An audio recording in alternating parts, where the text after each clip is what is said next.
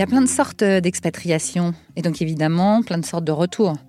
Les assumés, les merveilleux, les ratés, les j'aurais jamais imaginé ce que j'ai vécu.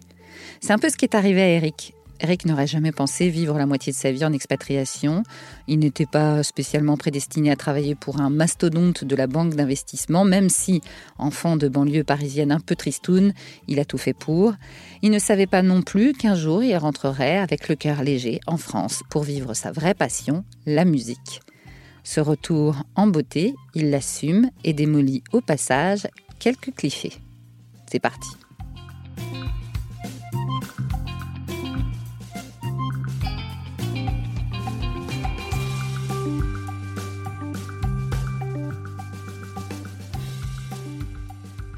Bonjour Eric. Bonjour.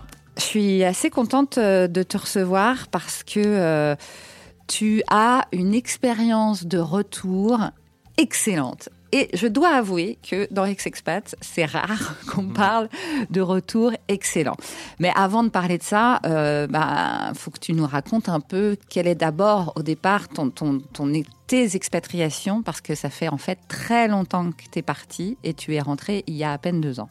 Exactement. Euh, alors, je suis parti euh, juste après mes études, après seulement quelques expériences de voyage euh, qui étaient finalement assez sommaires, grâce. en fait, j'ai fait mon service militaire en coopération et j'ai décroché un contrat euh, à New York, ce qui était absolument exceptionnel parce que je n'étais pas du tout pistonné et qu'en l'occurrence à l'époque, il y en avait que 100 par an qui étaient autorisés à aller à New York et bon, j'ai réussi à décrocher ça et j'ai travaillé pour une banque et c'était en 92. Je suis arrivé à New York, c'était euh, mon premier job, ma première paye, mon premier appartement euh, et donc j'ai découvert cette ville bouillonnante, extraordinaire euh, et je me suis construit euh, le début de ma carrière, le début de, de, de, d'être jeune adulte dans cette ville absolument fabuleuse. Euh, et, euh, et j'y suis en effet resté 4 ans. Parce que la, la, boîte pour qui je bossais euh, m'a embauché après mes 18 mois de,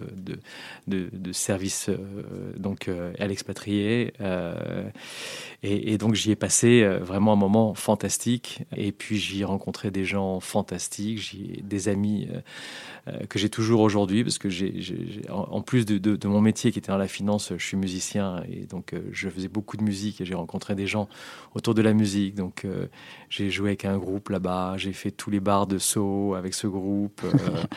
et euh, j'ai vraiment eu une expérience dingue. Et les années 90 à New York, c'était euh, encore le New York euh, un peu euh, trash, mais... Euh... C'était New York trash, absolument. Et alors, le rêve, est-ce qu'il s'est transformé en cauchemar? Parce que tu as fait ton premier retour à Paris ouais. pour un an. Euh, donc là, on est euh, mi-90, euh, ce qui n'est évidemment pas le Paris d'aujourd'hui non plus. Est-ce que cauchemar ou pas du tout Plutôt cool? Non, un peu cauchemar. Ah, tu vois, comme quoi il faut avoir une ouais, première expérience. L'époque en question j'avais décidé de rentrer à Paris parce qu'au bout de quatre ans, j'avais fait un peu le tour, ou du moins j'avais cru que j'avais fait un peu le tour. On fait et, jamais le tour de New York. On fait jamais vraiment le tour de New York. En fait, je suis rentré en France en me disant, bah voilà, ça y est, j'ai une expérience assez unique et euh, les gens vont me regarder, ça va super bien se passer et je vais être, euh, voilà, très bien reçu. Eh ben, Alors, pas du tout. n'a pas été le cas. J'ai été bien reçu dans un premier temps parce que mon expérience a impressionné et donc dans le monde de, de la finance et tout ça, c'est quand même assez bien vu. Euh, mais ensuite, pour m'adapter au monde du travail parisien, ça, ça a été un choc, j'avoue. D'ailleurs, ça s'est très mal passé parce que dans la boîte dans laquelle je suis rentré, je me suis fait virer au bout de six mois. Ah oui, d'accord. bon, ensuite, euh, j'ai retrouvé un autre job euh, et en postulant, euh, à l'époque, j'avais je, je, postulé à la fois pour, pour une boîte américaine avec laquelle ça s'est très très bien passé mais qui ne m'avait pas embauché et une boîte française. Donc la boîte française m'a prise, mais ensuite, quelques mois plus tard, la boîte américaine m'a rappelé et m'a dit écoutez, on a un job pour vous à Londres. Euh, si ça vous va, euh, on y est. Et t'as pas hésité, je J'ai suppose. dit banco, je suis parti. Donc c'est en 97, euh, je suis parti à Londres. Avant, avant de parler de Londres, excuse-moi, mais puisqu'on parle du retour dans ce podcast et surtout que tu as donc un bon retour depuis deux ans, est-ce qu'on peut déjà un peu comparer ce retour d'il y a près de 20 ans, Mhm. euh, 22 ans, et celui d'aujourd'hui? Est-ce qu'il y a des choses vraiment qui t'ont choqué dans la, dans la différence de, de retour? Je dois dire que il est très probable que la plus grosse des différences est plutôt moi que, que la France. C'est-à-dire que je rentrais pas euh, au même âge, pas avec les mêmes volontés, les mêmes, les mêmes ambitions euh, et, puis avec moins de vécu. Euh, donc j'ai été, j'ai été un peu pris de court. et puis la grosse différence pour moi, c'était vraiment le monde du travail en fait. C'est-à-dire que le monde du travail franco-français. parce que je suis rentré dans une boîte vraiment franco-française avec des clients français, un environnement que français euh, et ben en fait, euh, j'ai eu énormément de mal à m'adapter. Déjà, un, parce que je pensais que j'étais plus exotique que je l'étais vraiment, parce que finalement, j'étais plus exotique. Oui, j'avais une expérience à l'étranger, mais finalement, j'étais un Français comme les autres. Et puis, il fallait se prouver sur d'autres plans. Il y, avait un plan qui était moins... Euh, euh, est-ce que tu es efficace dans ton boulot? Il y, avait quelque chose, il y avait une dimension à la fois culturelle, j'allais presque dire politique, euh, d'un establishment parisien où les gens étaient déjà installés. Quand vous y vous arrivez, les gens vous regardent bizarrement, il faut s'adapter, c'est très compliqué d'y rentrer. Euh. donc ça, ça a été pour moi un peu un choc culturel en fait. Évidemment, euh, là, aujourd'hui, euh, il y a deux ans, je suis rentré avec un setup complètement différent puisque je n'ai pas eu à aller dans une boîte. Je me suis fait euh, ma propre carrière aujourd'hui. Je vis de mes propres moyens et j'ai mes propres envies. Et aujourd'hui, en fait, le monde, je le croque c'est moi qui le, entre guillemets, le, dirige d'une certaine manière. Est-ce que tu penses que tu aurais pu quand même, si tu y avais pensé, pu rentrer en faisant tes propres choses il y a 20 ans euh, et que ça aurait été aussi facile? Eh bien, je pense que non, parce que en fait, quand je suis rentré à Paris à l'époque, c'était quand même sacrément la crise aussi, en fait. En fait, j'ai pas un souvenir de d'avoir essayé de trouver du travail dans ma vie sans qu'on me dise c'est une crise énorme, il n'y a pas de travail. Et à l'époque, c'était le cas aussi, hein, c'était très très dur. Et puis, il n'y avait pas, en fait, un, un côté intéressant qu'il y a aujourd'hui, c'est que les jeunes et les gens qui abordent le monde du travail aujourd'hui l'abordent de manière très très différente. Il y a un désir d'entrepreneuriat qu'il n'y avait pas à l'époque, je trouve aujourd'hui, qui est très positif. Euh, et il y a aussi le fait que les gens partent euh, en se disant, eh ben, une carrière c'est une carrière, mais c'est pas la fin du monde et il peut y avoir quatre carrières. Et donc l'approche du monde du travail est très très différente. À l'époque, c'était, il fallait que tu avais un diplôme, il fallait que tu rentres dans une filiale et c'était bon, il fallait y aller pour 20 ans. Donc, euh, comme c'était il y a 20 ans, euh, même plus, 25 ans, pour moi, c'est très différent. Je, en effet, quand j'y repense, là, j'y avais pas pensé avant, mais quand j'y repense, l'environnement me semble pas du tout le même. Alors évidemment, euh, on va le dire aux auditeurs, euh, on va te retrouver sur un autre podcast euh, produit par Double Monde qui s'appelle 40. Et justement, tu nous raconteras à la fois cette crise qui finalement pour toi est une renaissance, cette crise de la quarantaine qui était un, nouveau monde, avec plus de précision. Et justement, il y aura ce, ce côté entrepreneur qui a vraiment changé la donne dans ta vie.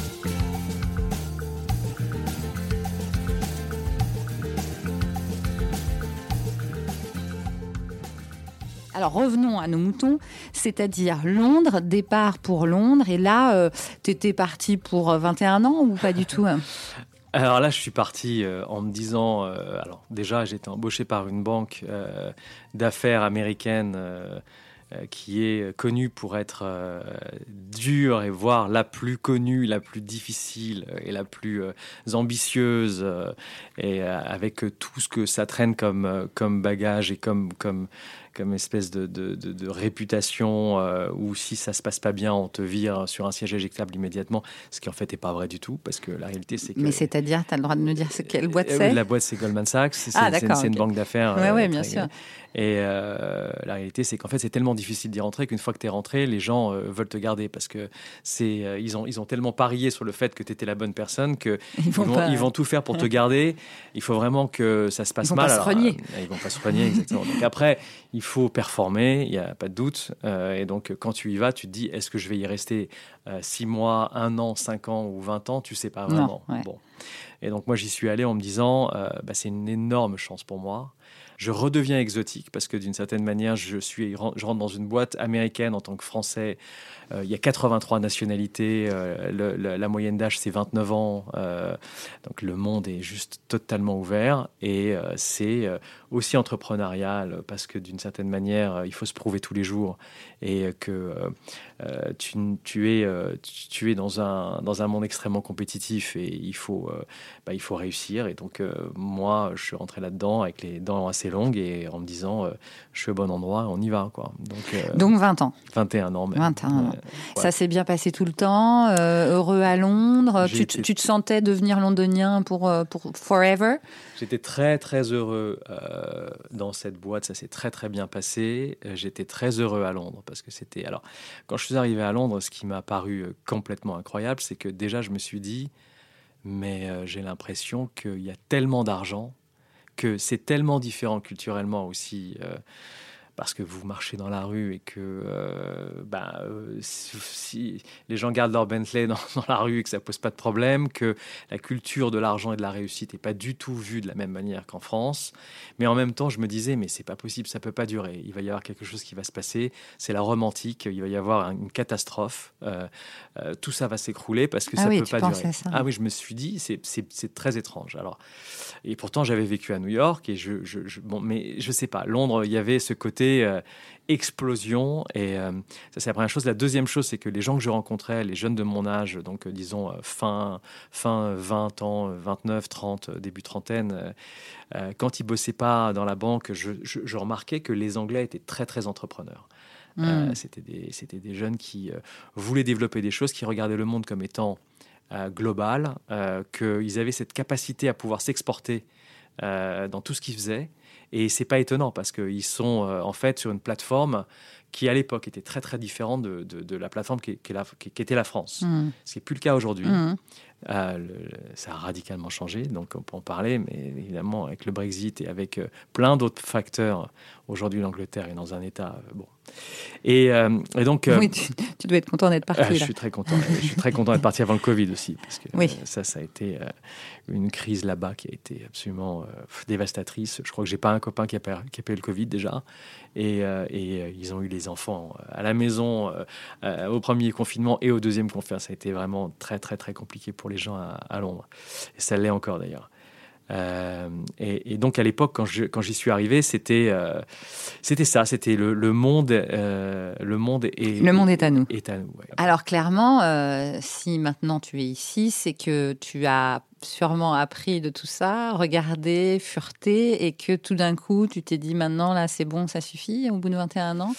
Alors, j'ai évidemment grandi dans un environnement où j'ai beaucoup appris du point de vue euh, du monde des affaires, euh, puisque j'étais au cœur de ça, de ses succès et de ses défaites, parce qu'il y a eu une énorme crise en 2009 mhm. que j'ai vécue euh, à l'intérieur de la machine, parce que j'étais non seulement dans une banque qui était extrêmement ciblée par ces problèmes-là, la crise financière, on était au milieu, et j'étais en plus sur les produits en question euh, au milieu de, donc de la machine euh, à essayer de résoudre une crise qui était sans précédent. Mm.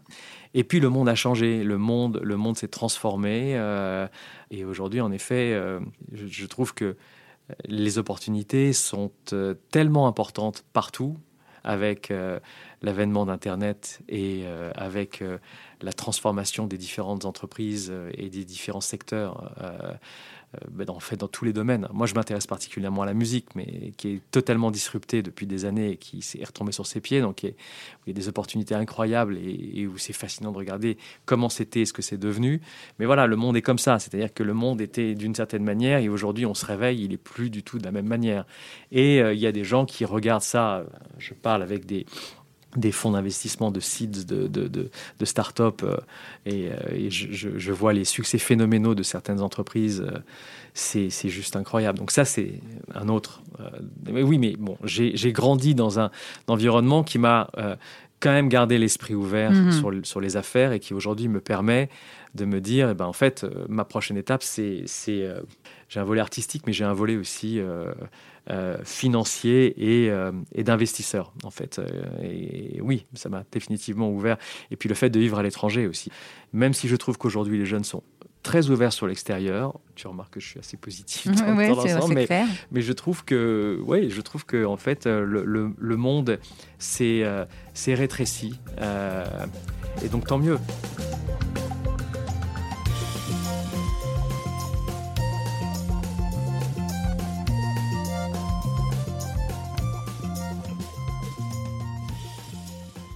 Alors, ce retour, tu arrives ici parce que donc tu décides, c'est fini la banque d'affaires, je vais faire de la musique, je résume, hein, parce que.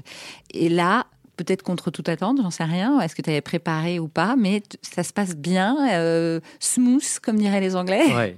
Alors, il y a une chose intéressante, c'est que 21 ans en Angleterre, c'est c'est beaucoup.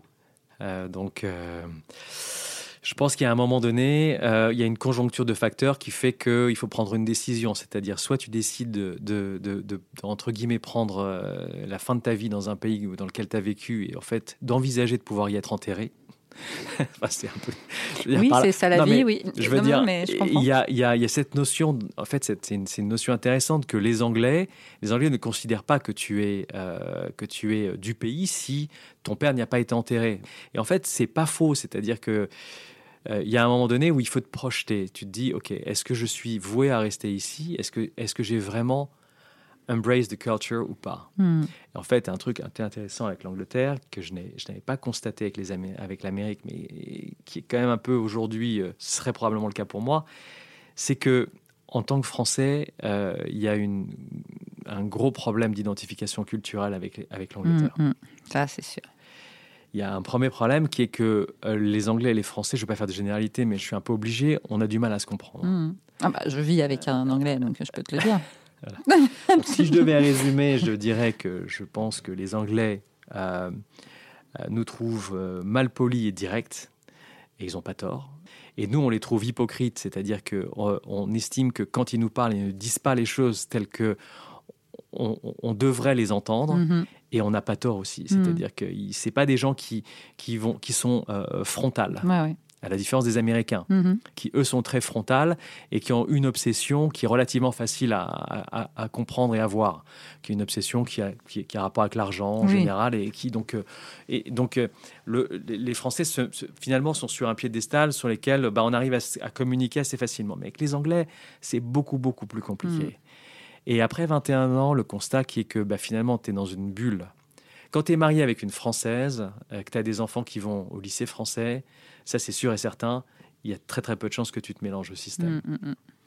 Euh, parce que tu es dans une bulle d'expatriés, que ça se passe très très bien, tu as une maison, tu es dans un quartier super agréable, tu côtoies des Anglais bien évidemment, Oui, Euh, il n'y a pas de problème. Hein, et mais t'es pas complètement anglais. T'es pas complètement anglais, et puis euh, puis il n'y a pas d'affinité.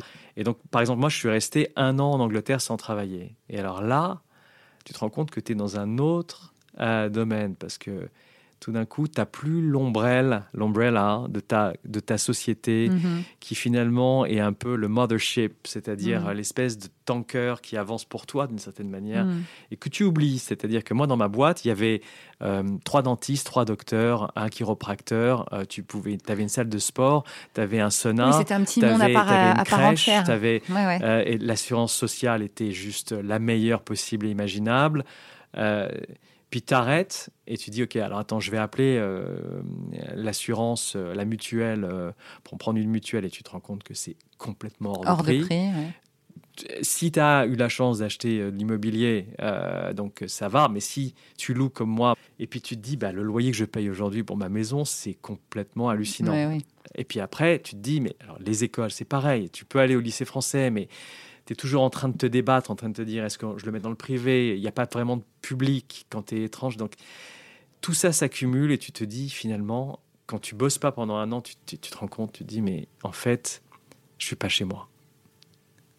Et, et, Et donc tu rentres chez toi. et donc tu rentres chez toi. Alors est-ce que quand tu es rentré ici, c'était chez toi? Eh ben oui, c'était chez moi. Parce que en fait, bon alors, déjà l'expatriation anglaise, certes est une expatriation, mais c'est pas une expatriation comme une expatria- expatriation américaine. T'es pas loin. C'est pas très loin. Donc euh, euh, le contact euh, physique avec le pays, Et plus- il, et il plus, était pour moi souvent. quasi. Ouais. C'était sous tous les mois, etc. Ouais. Donc j'avais pas, j'ai pas, mais tu n'y habites pas quand même. Donc c'est quand même différent. Donc on est, on est d'accord. Mais y rentrer pour moi, et ben en fait pour moi y rentrer c'est c'est les vacances en réalité. C'est-à-dire que je il y, a dix niveaux sur lesquels c'est mieux qu'ailleurs. Ah oui? Mais bien sûr, parce que par exemple, si tu habites en Angleterre et que tu habites à Londres, et que tu demandes aux Londoniens, alors qu'est-ce que tu fais cet été? Euh, Manchester, Liverpool, tu vas... Bon, mais évidemment, ils sortent du pays parce que, parce que tu restes pas en Angleterre. Mm. Quand tu habites en France, tu as 25 possibilités. Mm. Et sont, ces 25 possibilités, mieux l'une que l'autre, mm. avec une culture quand tu arrives, avec une cuisine, avec un terroir, avec... Les gens oublient. Et puis la sécurité sociale. Il m'a fallu trois mois pour, pour, pour arriver à avoir la sécu. Ça a été un peu une galère pour avoir les gens au téléphone, mais finalement, ça s'est plutôt bien passé. Euh, j'ai oublié ces trois mois. Euh, et puis la sécurité sociale. Enfin, quand je prends un rendez-vous sur Doctolib euh, et que ensuite j'arrive chez le docteur et que il me demande 25 euros, je lui dis mais vous êtes sûr quoi? Comment ça se fait je, vais acheter mes médicaments et j'arrive à la pharmacie, elle me dit ça fait 3,50 euros et qu'elle me donne quatre boîtes de médicaments, je lui dis mais vous n'êtes pas trompé. Donc en fait, il y a un vrai choc là sur le. Enfin, on oublie ça. C'est-à-dire que c'est mieux à tous les niveaux. Au niveau de l'infrastructure, au niveau de la culture, au niveau de la bouffe, au niveau de la sécurité sociale, pas photo. Et ce côté donc entrepreneur dont tu nous parlais tout à l'heure, donc tu t'es lancé euh, dans la musique, enfin tu as toujours fait de la musique, mais là euh, à, temps plein. Hmm. Euh, ça aussi, ça a été facile ou est-ce qu'on galère quand même un peu? Alors la musique en soi, on peut en parler un peu, mais c'est de toute façon un métier dans lequel tu gagnes pas d'argent. À moins que tu sois que tu sois off the chart et que ça commence à tourner vraiment, donc peut-être que voilà. Euh, ah bah, croisons les doigts. voilà, c'est euh, c'est assez ironique de, de, de, me mettre à croire à ce genre de choses à mon, à mon âge dans le domaine de la musique, mais ça devrait pas l'être parce que si j'étais peintre ou, euh, ou si j'étais si j'écrivais des livres, on, se poserait pas la question. Mais bon, je, je l'aborde avec tellement de positivité et en plus en étant confortable dans ma vie personnelle qu'évidemment ça se passe très très bien. bien sûr. Non, la chose qu'il faut, euh, là où il faut faire attention, je, trouve personnellement, c'est vraiment pas être avoir, des œillères et ne pas être totalement, totalement fermé et obtus au fait que ben on est, on est quand même dans un pays incroyable et que pour moi, en tout cas, euh, l'impatriation ou mon retour, euh, je trouve vraiment 80% positive. Ça fait du bien d'entendre ça. Sur ce bon retour, merci Eric. Et donc rendez-vous dans 40, le podcast, pour en fait euh, comprendre aussi euh, quelle a été, et ce dont on n'a pas parlé ici, ce, cette espèce de bascule qui est arrivée il y a deux ans, euh, peut-être même un peu avant, en tout cas autour de la quarantaine, pour que tu décides de justement rentrer en France. Merci. Merci.